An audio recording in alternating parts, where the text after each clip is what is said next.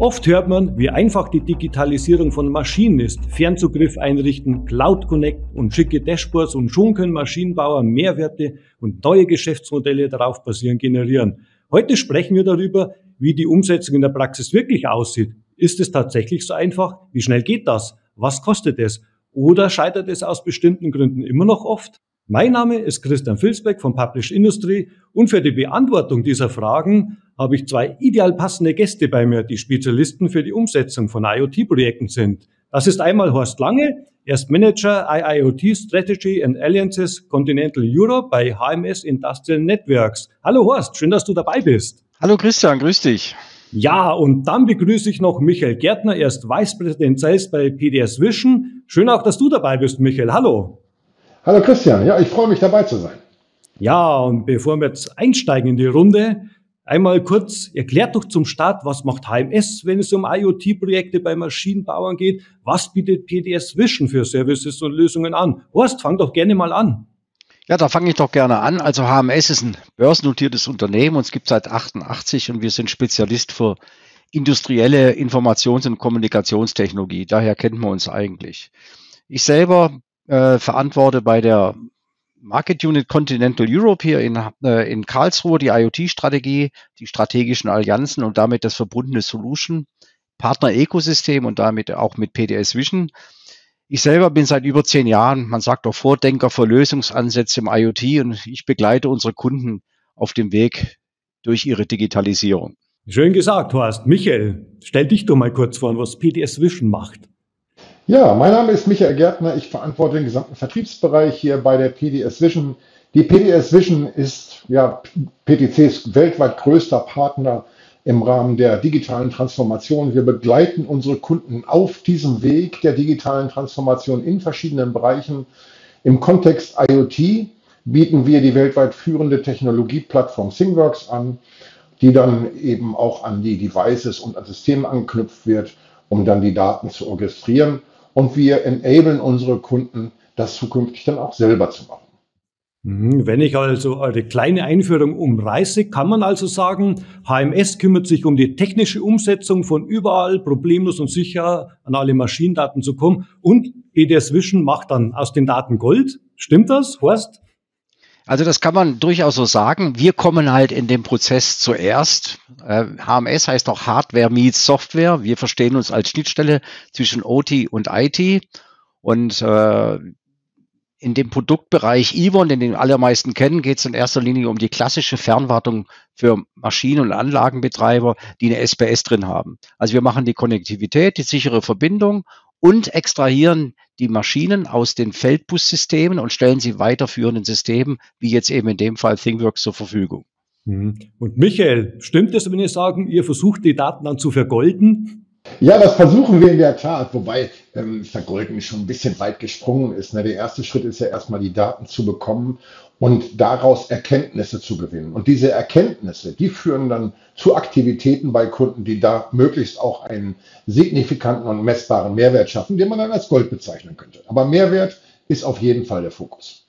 Mhm. Jetzt sprechen wir heute über IoT-Vernetzung von Maschinenbauer. Ich frage mal grundsätzlich, Michael, braucht man denn irgendwelche Grundvoraussetzungen, um sich als Maschinenbauer überhaupt Gedanken über digitale Servicemodelle machen zu können? Ja, es gibt schon ein paar Eingangsparameter, die man berücksichtigen sollte. Also auf jeden Fall, wenn man sich Gedanken macht um diese digitalen Geschäftsmodelle, es soll einen Mehrwert bringen. Das möglichst für den Endkunden, also wirklich einen zusätzlichen Mehrwert und natürlich für einen selbst. Und dafür braucht man auch eine gewisse Bereitschaft, diesen Weg zu gehen. Also auch von der Geschäftsleitung muss das Thema gewollt sein. Und der Mehrwert sollte möglichst auch messbar gemacht werden, gerade zu Beginn damit man auch erkennen kann, ob sich das wirklich lohnt und rechnet in dem Umfeld, wo man unterwegs ist. Horst, was sagst du? Ich meine, ihr vernetzt ja die Maschinen wirklich auf Hardware-Ebene mit Routern und Gateways. Äh, welche Grundvoraussetzungen braucht denn so ein Maschinenbauer, damit er überhaupt darüber nachdenken kann? Also die Problematik ergibt sich ja im ganz selbstverständlich und automatisch. Äh, am Anfang dreht sich um den Service. Ich habe eine, ich baue, was weiß ich, 10, 20, 30, 50 oder 100 oder mehr Maschinen im im Jahr, die stehen irgendwo auf der Welt verteilt. Und wenn dort ein technisches Problem auftritt, äh, ruft eben jemand an und man muss versuchen, ihm zu helfen. Das ist ja auch mit Covid und Reisen heute gar nicht mehr so einfach möglich. Das heißt, der erste Schritt ist einfach, dass ich die Maschinen aus der Ferne warten kann und das Problem beheben kann. Da bin ich aber sehr im reaktiven Bereich. Und die Problematik, die sich dann so ein Maschinenbauer stellt, ist einfach, ich habe so und so viele Mitarbeiter im Service. Jedes Jahr kommen x Anlagen dazu. Der Bestand wird immer größer, aber die Personen wachsen und skalieren nicht mit der Anzahl der installierten Anlagen im Feld. Und dann tritt Unzufriedenheit auf und äh, die Mitarbeiter sind überlastet, man kann keinen richtigen Service bieten und da muss man eben neue Wege gehen. Du hast das gerade schon gesagt, IoT ist ja eigentlich sehr skalierend, Horst. Gibt es dennoch Einschränkungen, sagen wir mal, hinsichtlich Unternehmensgröße? Können also auch kleine Betriebe, die jetzt, sage ich mal, zwei, drei Maschinen nur pro Jahr fertigen, ohne zu großen Invest von IoT profitieren? Oder wird dann der ROI sehr schwer erreichbar? Die Firmengröße ist grundsätzlich mal völlig egal. Mal so als Größenordnung, wir haben heute ungefähr 450.000 angeschlossene Anlagen weltweit und über 10.000 Kunden weltweit, allein 1600 Kunden im deutschsprachigen Raum, also aktive Kunden. Und das sind zum größten Teil tatsächlich in der Menge kleinere und mittlere Maschinenbauer, sind aber auch sehr große dabei. Das heißt, der Weg ist immer der gleiche, ob groß oder klein. Es muss ein Druck dort bestehen und es muss eine Unternehmensentscheidung geben, diesen Weg gehen zu wollen. Und dann können wir den Kunden sehr gut miteinander helfen, diesen Weg zu gehen. Also die Größe der Firma spielt eigentlich keine Rolle. Mhm. Was die bleiben bei dir, haben Maschinenbauer auch oft zu hohe Erwartungen bezüglich der Digitalisierung ihrer Maschinen? Was hast du da für Einschätzungen und Erfahrungen? Also erwarten die zu viel, äh, was sie dann äh, an Möglichkeiten haben oder was sie Geld verdienen können zusätzlich damit? Der Knackpunkt liegt meiner Ansicht darin, dass Maschinenbauer dann unbedingt nach sich selber gucken. Also sie möchten Maschinen sammeln, Telemetriedaten, um die Maschinen besser zu verstehen, weil die Daten nun mal sehr wertvoll sind. Vergessen dann aber oft auch mit ihren Kunden zu reden, was sie denn für einen Mehrwert dafür, davon haben. Und da empfehle ich immer mit meinen wichtigsten Kunden mal das Gespräch zu suchen, wie sind denn deine Digitalisierungs äh. Wie kann ich dich in deiner Digitalisierung unterstützen? Wie kann ich dir helfen, dass du weniger Ausfallzeiten hast? Und gibt man diese Services seinem Kunden bereitwillig, zumindest mal in der Grundfunktion, dann ist auch die Bereitschaft, mir die Daten zu geben, die ich benötige, um den Prozess zu verbessern, schon ausgesprochen groß. Und diese Kommunikation findet oftmals nicht statt. So ein Vertriebler von der Maschine sagt höher, schneller, weiter. Äh, das, was die Deutschen besonders gut können. Aber wenn es an Kommunikation, IT und Security und Sicherheit geht, da wird das Eis schon dünn. Und äh, da ist eben der Hebel, wo man ansetzen muss. Mhm. Michael, jetzt sprechen wir ja gleich über einen konkreten Fall einer IoT-Umsetzung aus dem Maschinenbau, am Beispiel von Diosna, also so einen klassischen Mittelständler, das repräsentativ für tausende Maschinenbauunternehmen in Deutschland steht. Erzähl doch bitte mal kurz, was die machen. Ja, ist ganz interessant. Ne? Diosna ist ein wirklich mittelständisches Unternehmen mit etwas mehr als 300 Mitarbeitenden im niedersächsischen Osnabrück. Ähm, genau, und produzieren Maschinen zum einen für den Pharmabereich, aber zum anderen, und das ist das Brot- und Buttergeschäft, für die Backwarenherstellung. Maßgeblich sind das sogenannte Knetmaschinen, also die den Teig wirklich durchkneten. Und ähm, davon werden mehrere hundert pro Jahr an Endkunden ausgeliefert. Michael, man hört ja von allen Seiten, man müsse digital transformieren. Wir alle kennen die typischen Motivationsgründe für ungeplante Stillstände vermeiden, Kundenzufriedenheit erhöhen, Einblick in die Nutzung der Maschinen, mangelndes Servicepersonal ausgleichen, neue Umsatzströme und so weiter. Was genau wollte denn Diosna äh, erreichen? Ja, du bringst es auf den Punkt. All diese Themen, die du gesagt hast, natürlich, gar keine Frage. Aber Diosna macht hier was ganz Besonderes und Horst hat das eben schon ganz kurz angesprochen. Diosna hat sich von Anfang an darauf zu, konzentriert, zu schauen, was denn der Endkunde davon hat. Und es gibt zwei maßgebliche Treiber, die sie von Anfang an ähm, mehr oder weniger motiviert haben, dieses Projekt nach vorne zu treiben. Das ist einmal die Servicekosten für den Endkunden zu senken und die Umsatzmöglichkeit für den Endkunden zu steigern, indem einfach die ungeplanten Stillstände wegbleiben oder weniger werden. Also eine höhere Verfügbarkeit für den Endkunden zu schaffen. Und das ist hier das, was Horst, wie gesagt, schon äh, eben angesprochen hat. Ähm, Fokus auf den Kundennutzen des Kunden. Und der eigene stellt sich dann von selber an, ganz automatisch. Mhm. Horst, was ich mich jetzt gerade frage, haben vielleicht auch viele Maschinenbauer bisher nur Fernwartung ohne Datenfunktionalität gehabt? Äh, ist das, sage ich mal, so ein großer Malus, dass man einfach, man braucht ja die Daten, man muss die auch rauslesen können und damit mehr machen und auch reinschreiben können. Ist das so? Also der klassische Weg ist tatsächlich der reaktive Fernzugriff, wenn das Kind schon in den Brunnen gefallen ist. Das ist so das Erste, äh, was man macht. Dadurch kann ich eigentlich schon, dadurch, dass ich nicht vor Ort fahren muss, wenn ein Problem besteht und aus der Ferne helfen kann, ist die Einsparung eines solchen Systems rechtfertigt schon die Einmalkosten dafür. Wenn ich nur gegenrechne, was kostet mich die Lösung und was kostet mich eine Reise? Mit Visum und während Covid-Zeiten war das sowieso nicht möglich. Und der nächste logische Schritt ist, dass man eben auch sehen will, was macht denn die Maschine im Moment? Da bin ich so im, im SCADA-Bereich, Web-SCADA-Bereich, also das Monitoring, das, den Ist-Zustand. Der Ist-Zustand gibt mir aber auch nur Aussage darüber, wenn das Problem schon aufgetreten ist. Dann gehe ich so in die nächste Stufe und sage, ich mache Alarming, ich bekomme einen Alarm, wenn ein Problem besteht. Und dann kann ich auch schneller helfen. Nur dann ist auch schon wieder das Kind in den Brunnen gefallen. Möchte ich aber in die Königsdisziplin gehen und eine Vorhersage machen, wann ein Problem auftreten kann, muss ich mir die Daten betrachten. Und zwar nicht nur die Daten von heute, sondern auch die Daten von damals, die brauche ich dafür, also die historischen Daten, um dann, ich sage immer so schön, mit dem Fernrohr in die Zukunft gucken zu können, was dann passiert. Und das ist so ein Prozess, der stattfindet. Dafür brauche ich eben auch eine Applikation, muss die Daten verstehen und die richtigen Lösungen. Und dann habe ich einen absoluten Mehrwert für meine Kunden und natürlich eben auch für mich selber. Mhm. Horst, ich frage mal ein bisschen hinterher, äh, ab welchen, sage ich mal, typischen Schmerz melden sich denn Maschinenbauer bei euch? Wann tut es denen besonders weh, wann sie unbedingt jetzt mal eine IoT-Lösung brauchen? Also spätestens dann, äh, wenn der Wettbewerber drückt und sie merken, dass sie einfach aufholen müssen, äh, die schlafen nicht, auch aus Fernost bauen mittlerweile gute Maschinen, aber im Service sind sie nicht so gut und wir machen alles vielleicht fünf oder zehn Prozent besser. Also wenn der, wenn der Mitbewerber dann, sagen wir mal, ein Pay-per-Use-Modell auf den Markt bringt oder Service kostenfrei dazugibt, weil und die Mehrwerte eben bietet und sie selber können es nicht, weil die Maschine selber vergleichbar ist, dann bin ich hier in einem ganz anderen Punkt, ja. Und der Ausfall von Maschinen ist wahrscheinlich der größte Punkt, der am meisten sieht. Man jetzt speziell, Michael, bei die Osna ist es so, wenn die ein Rezept haben und rühren und äh, es wird zu warm oder der Wind bläst rein und Luftfeuchtigkeit ist groß ja, und die Rührdauer wird überschritten, ist der Teig kaputt und das ist dann richtig Geld und der Prozess ist im Eimer. Und das kann man eigentlich verhindern, indem man eben den Prozess überwacht und dann nicht nur überwacht, sondern auch regulierend eingreifen kann. Und das ist genau das, was wir hier gemeinsam bei Diosna gemacht haben. Mhm. Ja, du hast das jetzt schon anklingen lassen. Was habt ihr denn konkret für Mehrwerte bei Diosna umgesetzt? Horst, die bleiben wir bei dir gleich. Ja, also so wie ich es eigentlich eben äh, schon geschildert habe, dass wir liefern die Daten, damit ich überhaupt diese Auswertung machen kann. Ja, mit PTC ThingWorks, also mit der Lösung, die hier PDS Vision integriert hat, macht das Ganze erst möglich, visibel und kann auch überhaupt nur die Visualisierung geben. Und damit lässt sich dann auch berechnen. Wenn ich mich noch richtig entsinne, ist allein, was der Service an Kosten spart, ging, glaube ich, in die 50.000 Euro, wenn ich es noch richtig im Kopf habe.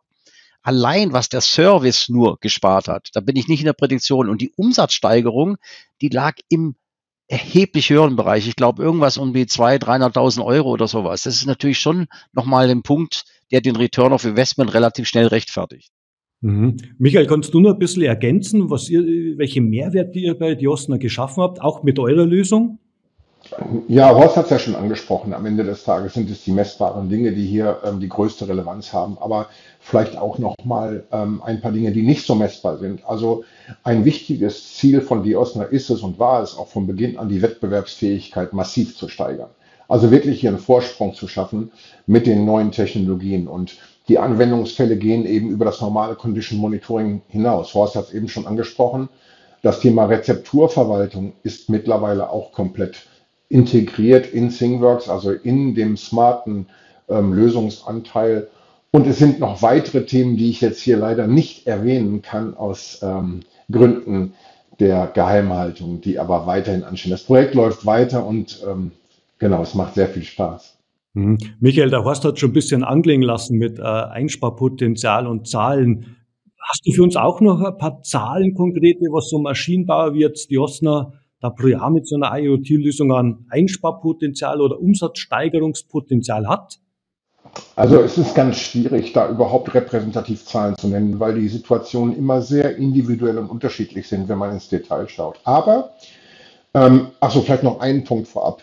Für Diosna kann ich keine Zahlen nennen, weil wir die gar nicht kennen. Die teilen sie auch im Moment nicht mit uns. Aber der Endkunde von Diosna, der ist genau das derjenige, der das Geld einspart, was ähm, Horst eben gesagt hat. Also ein durchschnittlicher Kunde hat eben mehrere Anlagen von Diosna und spart im Jahr durchschnittlich 50.000 Euro Servicekosten ein bei Diosna.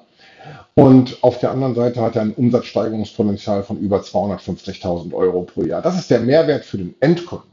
Michael, jetzt frage ich noch hinterher, wie leicht könnt ihr den Kunden, sage ich mal, messbare Mehrwerte ermöglichen oder sogar, ich sage mal in Anführungsstrichen, garantieren? Denn einfach mal nur digitalisieren und dann schauen, kann sich ja kein Maschinenbauer mehr leisten. Ja, also garantieren äh, ist ähm, sehr, sehr schwierig und ich wage auch einfach mal zu behaupten, wer das heute als Lösungsanbieter kann, ist nicht seriös in dem Geschäft unterwegs.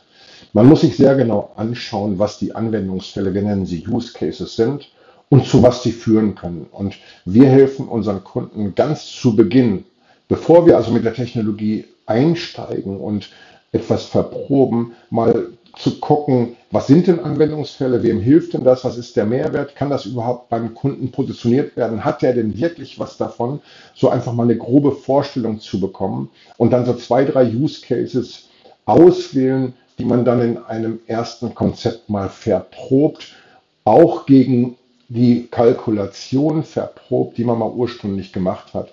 Und wenn man das am Anfang sehr seriös macht, gibt es eine hohe Wahrscheinlichkeit, dass es auch eintritt. Aber nochmal, Garantie halte ich für sehr, sehr schwierig.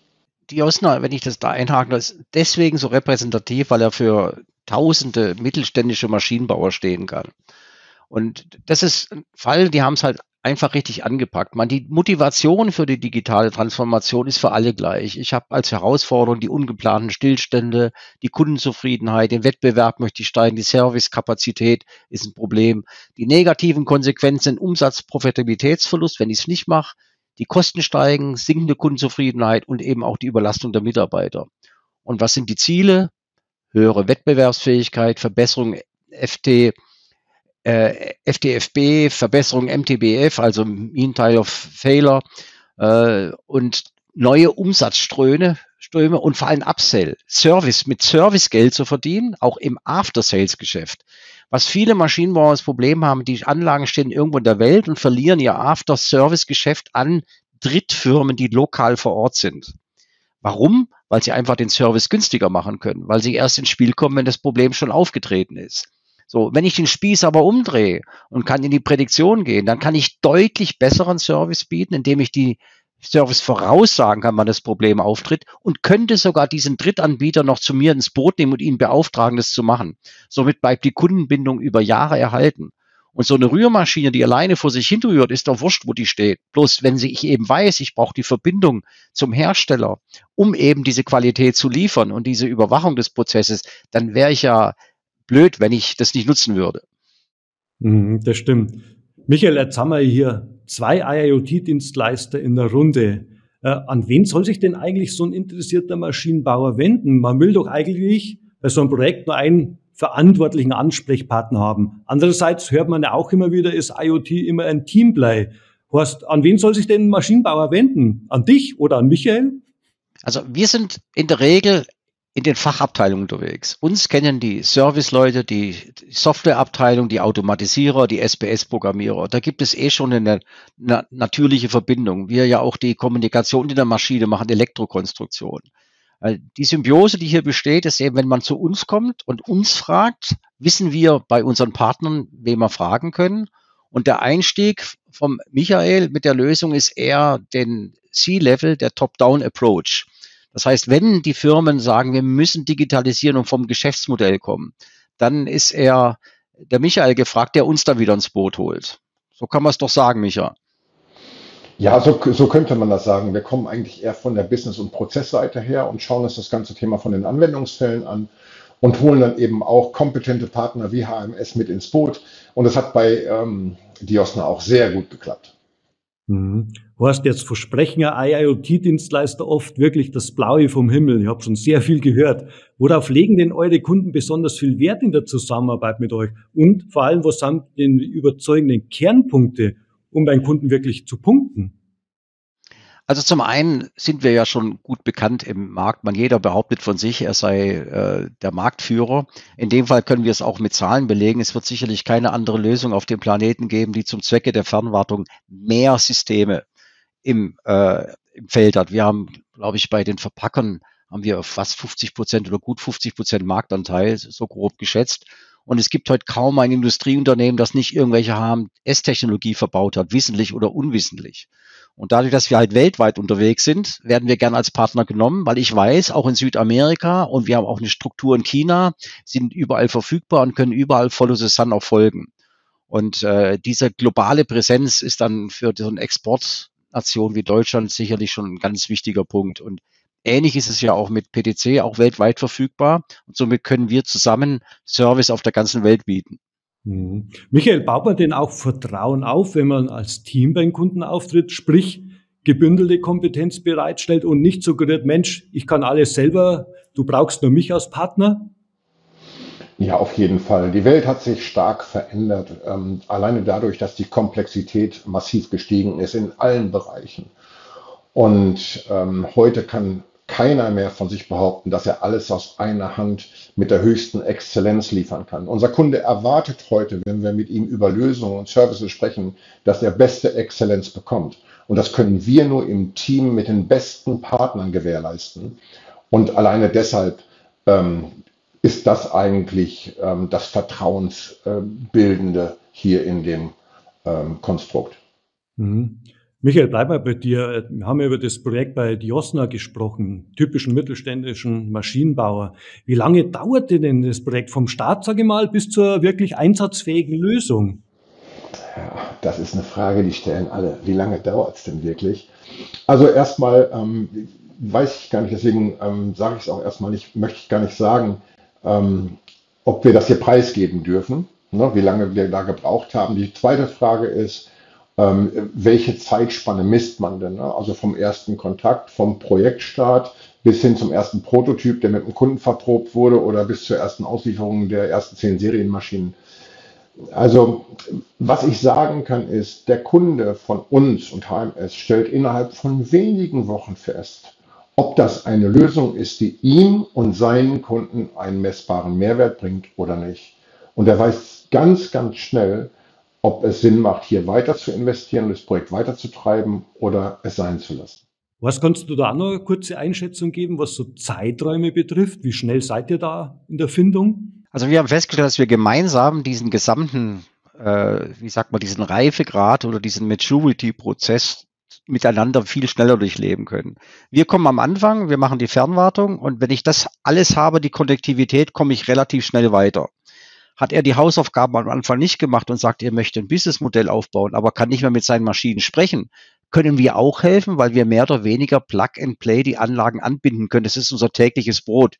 Wir schließen jeden Monat äh, 7.000 bis 8.000 Anlagen weltweit an. Das ist also etwas, was out of the box funktioniert. Und damit können wir gemeinsam äh, doch relativ schnell konnektieren. Die Zügen, also sagen wir mal, der Durchlaufzeiten für so eine komplette Digitalisierung ist heute deutlich schneller als früher. Früher gab es noch eine große technische Komplexität. Technisch ist eigentlich alles heute gelöst. Man muss bloß noch die richtigen Partner zusammenfinden. Und das ist das, was der Markt und der Kunde erwartet, dass die verschiedenen Hersteller harmonisch miteinander arbeiten, auch wenn es vielleicht Überschneidungen in den Anwendungen gibt. Dieser Vendor-Log ist ja immer noch das, was den Leuten im Kopf schwebt. Und deswegen haben auch Lösungen äh, wie PTC auch Schnittstellen zu allen anderen möglichen Systemen. Also ich bin nicht festgelegt auf irgendetwas Spezielles, sondern ich brauche eben in der gesamten Wertschöpfungskette Partner, die zusammenarbeiten. Und am Ende guckt man sich in die Augen und vertraut sich miteinander und weiß, wir kriegen das miteinander hin. Das ist, glaube ich, ein ganz wichtiger Punkt. Michael, jetzt hast du vorher gefragt, äh, gesagt, äh, diese Frage kommt ja immer nach Zeitraum. Jetzt stelle ich nur eine Frage, die wahrscheinlich auch immer kommt. Könnt ihr denn so einen typischen Budgetraum für so eine äh, Remote IoT-Lösung für Maschinen beziffern? Ich sage jetzt mal nur ganz grob, nicht zu konkret. Du hast recht, diese Frage kommt immer an irgendeiner Stelle. Also eins vorab, es ist deutlich günstiger, als viele Unternehmen glauben, dass es ist, weil wir hier eben technologisch und mit dem Lizenzmodell von PDC eine höchste Flexibilität haben. Aber um mal ein Gefühl zu geben, wenn der Kunde anfängt mit Software zu starten für seinen Maschinenpark, dann liegen wir irgendwo im niedrigen zweistelligen ähm, Tausenderbereich, was das Thema Software anbetrifft. Was kannst du noch ein bisschen ergänzen, äh, was so Budgetrahmen betrifft? Also das ist eigentlich relativ einfach. Es fallen pro Maschine Einmalkosten an. Je nach Ausbaustufe des Gerätes und welche Variante man hat, liegt man hier noch unter 1000 Euro. Wenn ich jetzt mal bedenke, was kostet mich ein, äh, so ein Gerät, bis es eindesignt ist, an der Maschine ist und die Kosten höher als die Blechkosten. Aber der entscheidende Punkt ist über die Laufzeit. Das heißt, bei der Skalierung und die Anzahl der Anlagen, die im Feld sind, hat keine Auswirkungen auf unsere laufenden Kosten. Und die Servicekosten für die Fernwartung sind auch mit dem Festbetrag über ein Jahr auch noch im Bereich, der unter 1000 Euro liegt. Also fällt über die gesamte Laufzeit die Kosten von unserer Seite her eigentlich gar nicht wirklich ins Gewicht. Mhm. Klingt wirklich überschaubar aus meiner Warte. Würdet ihr sagen, ihr habt jetzt bei Diosna erfolgreich so ein IoT-Projekt durchgeführt? Ist so Diosna so eine typische Blaupause für die Möglichkeiten vom Maschinenbauer, dass man auch mit IoT das Geschäft ein bisschen skalieren kann, vorantreiben kann? Also meiner Ansicht nach schon, weil es ist ein sehr schönes Projekt, was etliche Male replizierbar ist. Ob das jetzt eine Rührmaschine ist oder ob das eine Stanzmaschine ist, ist eigentlich vollkommen egal. Äh, der Weg ist immer das gleiche. Natürlich hat jede Branche so eigene Besonderheiten, aber eigentlich gibt es dort keine wirklichen Unterschiede.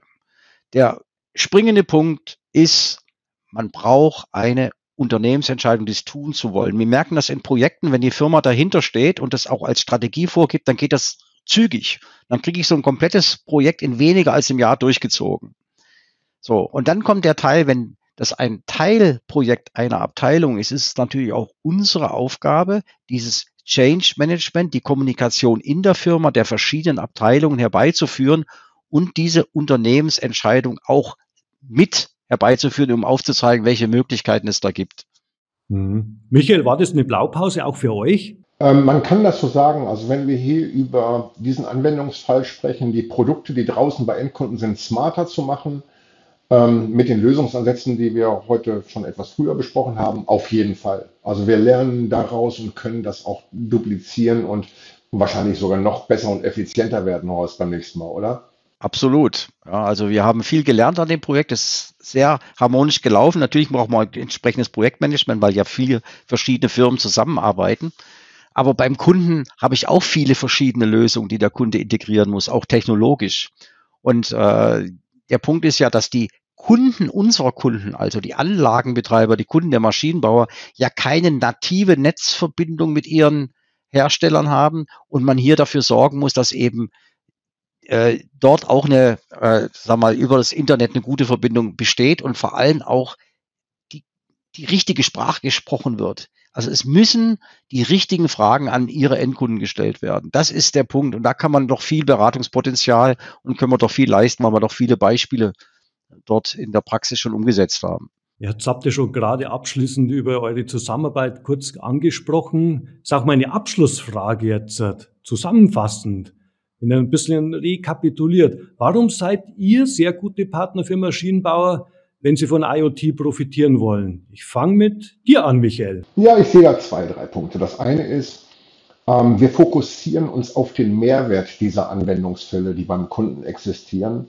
um die auch nicht aus dem Fokus zu verlieren, ähm, auch in der Zusammenarbeit mit ähm, Horst und seinem Team dahinter. Und na, am Ende sind wir ähm, immer bestrebt, Vertrauen und Verlässlichkeit hier ähm, eine groß, ich sag mal, die Vertrauen und Verlässlichkeit die größte Bühne zu geben in der Zusammenarbeit mit dem Kunden und in der Partnerschaft. Und was, glaube ich, ganz, ganz wichtig ist, wenn wir hier gemeinsam mit HMS arbeiten, übernehmen wir gemeinsam die Verantwortung für ein erfolgreiches Projekt und nicht nur jeder für seinen Teil. Horst, wie ergänzt du das Ganze? Also das kann ich nur unterstreichen, was der Michael gesagt hat. Unser Mehrwert ist eigentlich für die Applikation immer relativ klar. Ich kann tolle Geschäftsmodelle aufbauen, eine tolle Applikation haben, aber ohne die Daten aus den Maschinen ist das Ganze nichts wert. Die, die kommen ja nicht von selber rein. Und ich kann hinterher nicht immer, wenn ich eine alte Maschine projektieren will oder ein, äh, digitalisieren will, dann kann ich nicht immer projektieren oder kann dort ein IPC hinschicken mit irgendwelcher Software. Ich brauche Mittel und Wege, nachträglich im Retrofit-Verfahren meine Bestandsanlagen eben auch mit einzubinden und diese Mehrwerte zu bieten. Und da sind wir halt Spezialist für, weil wir können nachträglich eingebaut werden, ohne projektieren zu müssen im laufenden Betrieb und können die notwendigen Daten extrahieren und dann eben an die weiterführenden Systeme übergeben. Also die Symbiose hier ist eigentlich offensichtlich. War das jetzt ein schönes Schlusswort und ich würde sagen, Horst, vielen Dank für die Einblicke, wo du die gegeben hast. Danke, ich danke auch, dass ich dabei sein durfte. Gerne und das gleiche für dich, Michael. Vielen Dank, dass du dabei warst. Ja, vielen Dank auch von meiner Seite. Und liebe Zuhörer, danke fürs Zuhören und bis zum nächsten Mal. Auf Wiedersehen.